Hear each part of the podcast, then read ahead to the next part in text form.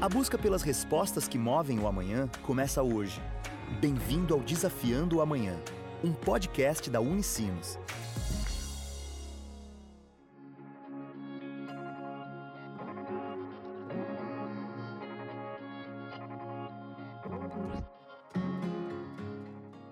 Olá!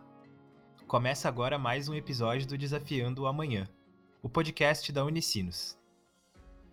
Hoje vamos falar sobre uma ação social realizada na Vila Santa Marta, em São Leopoldo, coordenada pelos cursos de Farmácia e Medicina da Escola de Saúde da Unicinos. Para entender como funcionou a atividade, conversamos com a egressa do curso de Farmácia, Aline Moura, que nos explicou o trabalho realizado na comunidade. A gente realizou essa atividade em conjunto com os alunos da medicina, né? Uh, onde nós fazíamos visitas às famílias da comunidade, essa comunidade bem carente, assim. E então nós fazíamos anamnésias uh, para investigar as doenças que os pacientes tinham e os tratamentos que eles já estavam fazendo, né?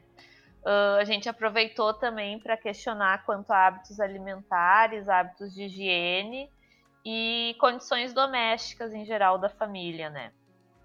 E a principal atribuição do farmacêutico nessa etapa era analisar as prescrições que os pacientes já estavam utilizando para investigar se se estava ocorrendo algum tipo de interação medicamentosa, alguma coisa nesse sentido. A anamnese é o histórico de todos os sintomas narrados por um paciente em relação a alguma doença ou problema de saúde.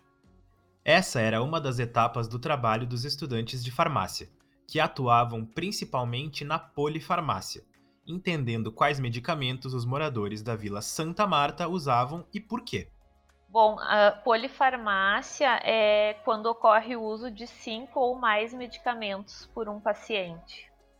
Uh, isso é bem comum de acontecer em pacientes idosos, uh, porque uh, normalmente já começam a apresentar o problema de pressão arterial, algum tipo de diabetes, algum tipo de problema cardíaco, uh, dores. Então, é bem comum realmente nessa faixa etária o uso de, de mais de cinco medicamentos que caracteriza a polifarmácia, né? Quando acontece isso, aumenta muito as chances de então ocorrer interação entre os medicamentos, porque às vezes uh, o paciente consulta um especialista para determinado problema de saúde que prescreve alguma coisa e depois consulta outro especialista para outro problema de saúde, acaba não relatando os medicamentos de que já faz uso, né? E algumas vezes o próprio profissional médico acaba não perguntando.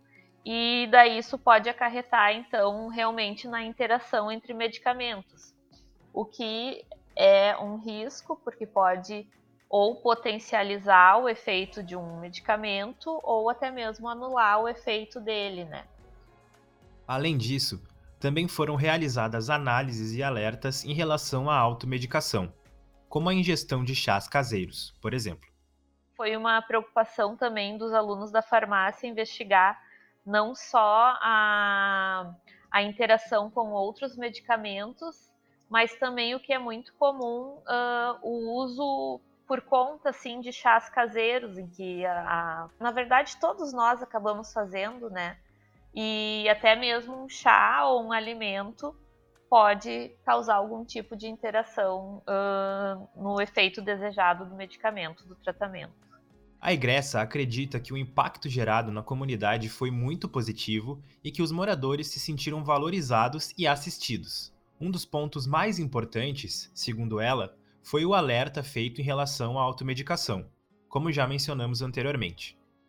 Eu acho que foi um, um impacto bem positivo. Uh, a gente pôde, então, orientar as famílias não só quanto ao uso, investigar se estavam tomando direitinho os medicamentos no horário certo, uh, como o médico havia prescrito, solicitado, mas também uh, alertar quanto à automedicação, porque às vezes a pessoa está ah, tomando um medicamento para dor, por exemplo.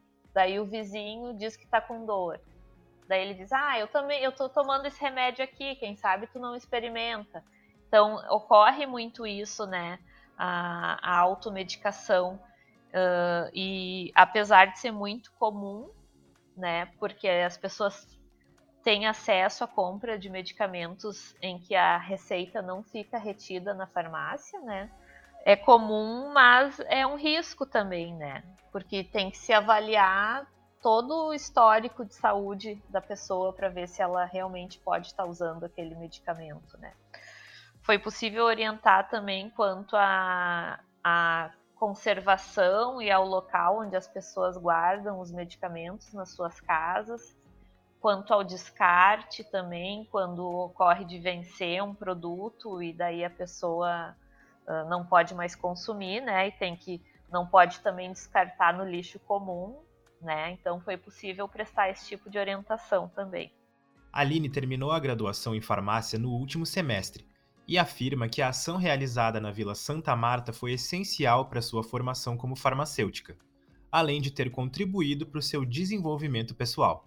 Olha, foi muito gratificante poder uh, passar pela vida dessas pessoas, né? A gente percebia, assim, que eles estavam se sentindo valorizados Uh, por mais que nós ainda fôssemos alunos, né, tanto de farmácia como da medicina, eles estavam se sentindo valorizados por estar tendo esse olhar da universidade, né, e desses profissionais. Então foi gratificante, assim, pessoalmente e profissionalmente também. Uh, eu, eu vejo que foi possível desenvolver algumas habilidades também de interação uh, com o paciente, né? Uh, desenvolver essa habilidade também para a realização da anamnese dessa entrevista, né, que se faz com o paciente.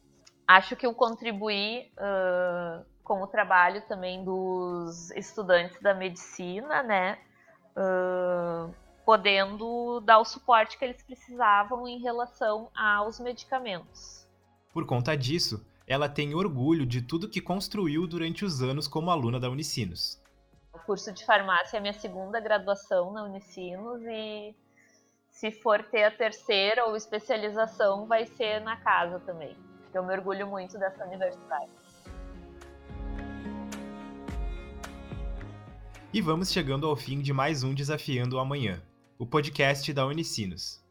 Se gostou do episódio, compartilha nas redes sociais e marca a gente. Até a próxima. Tchau!